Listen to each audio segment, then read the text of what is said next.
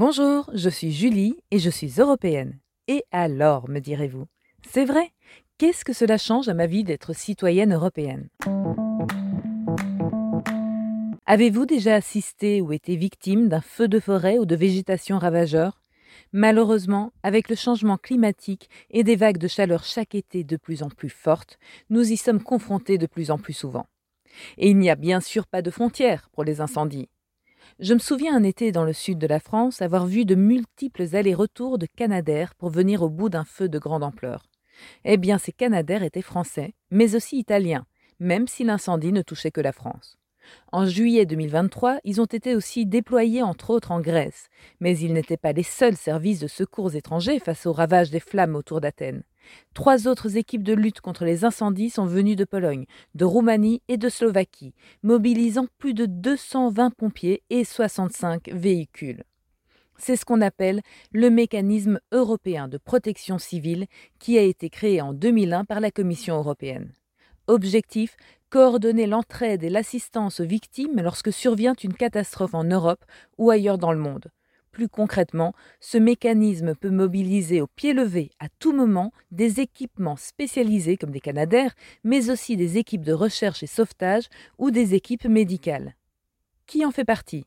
Tous les États membres de l'UE, ainsi que l'Albanie, la Bosnie-Herzégovine, l'Islande, la Macédoine du Nord, le Monténégro, la Norvège, la Serbie, la Turquie et l'Ukraine. En mettant en commun leurs moyens et compétences de protection civile, ils permettent au mécanisme d'apporter une réponse collective plus forte et plus cohérente. Rappelons que l'Europe se dit unie dans la diversité, on pourrait aussi dire unie dans l'adversité face aux catastrophes. Le mécanisme facilite également la coordination des activités de prévention et de préparation aux catastrophes menées par les autorités nationales ainsi que l'échange de bonnes pratiques.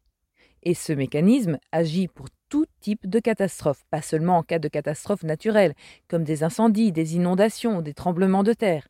Il a aussi été mobilisé pendant la crise sanitaire du Covid-19 et en Ukraine, en livrant des millions d'articles tels que des kits de premiers secours, des équipements d'hébergement, des moyens de lutte contre les incendies, des pompes à eau, des générateurs et du carburant.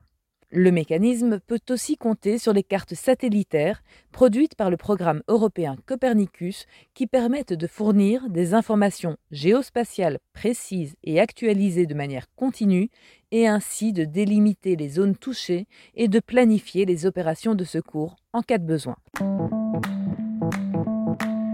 L'Union européenne, c'est aussi le financement de projets respectant ses grands objectifs et répondant à des besoins locaux.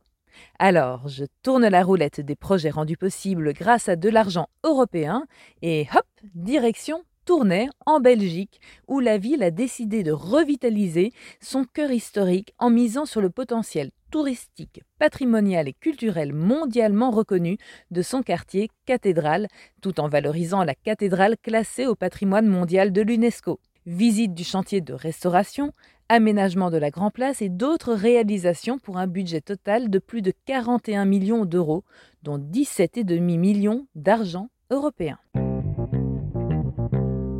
L'Europe, c'est donc du concret, mais de l'idée à l'action, il y a quelques étapes à passer. Ce qui est discuté aujourd'hui par nos représentants européens que nous élisons tous les cinq ans pourrait bientôt se concrétiser si toutes les institutions européennes se mettent d'accord. Alors, pour le moment, on parle de quoi au Parlement européen? Eh bien, on parle de cosmétiques sans cruauté et donc d'interdire complètement l'expérimentation animale en Europe. Et si ce sujet est discuté aujourd'hui sur la scène européenne, c'est grâce à une initiative citoyenne européenne. Il s'agit d'une sorte de pétition transeuropéenne qui peut initier un sujet dans les discussions européennes. Vous aussi, vous pouvez donc lancer votre propre initiative européenne. Et si elle rassemble au moins un million de citoyens de l'Union européenne, venant d'au moins sept pays membres, elle fera l'objet de débats au niveau européen. Voilà, j'espère que vous ne lancerez pas une initiative européenne pour interdire ce podcast, mais plutôt pour encourager vos concitoyens à l'écouter attentivement. Laissez un avis, des étoiles ou des cœurs sur la plateforme d'écoute que vous utilisez et surtout partagez-le avec ceux que ces sujets pourraient intéresser. Je vous remercie de m'avoir écouté jusqu'au bout et je vous donne rendez-vous la semaine prochaine pour parler d'Europe concrètement.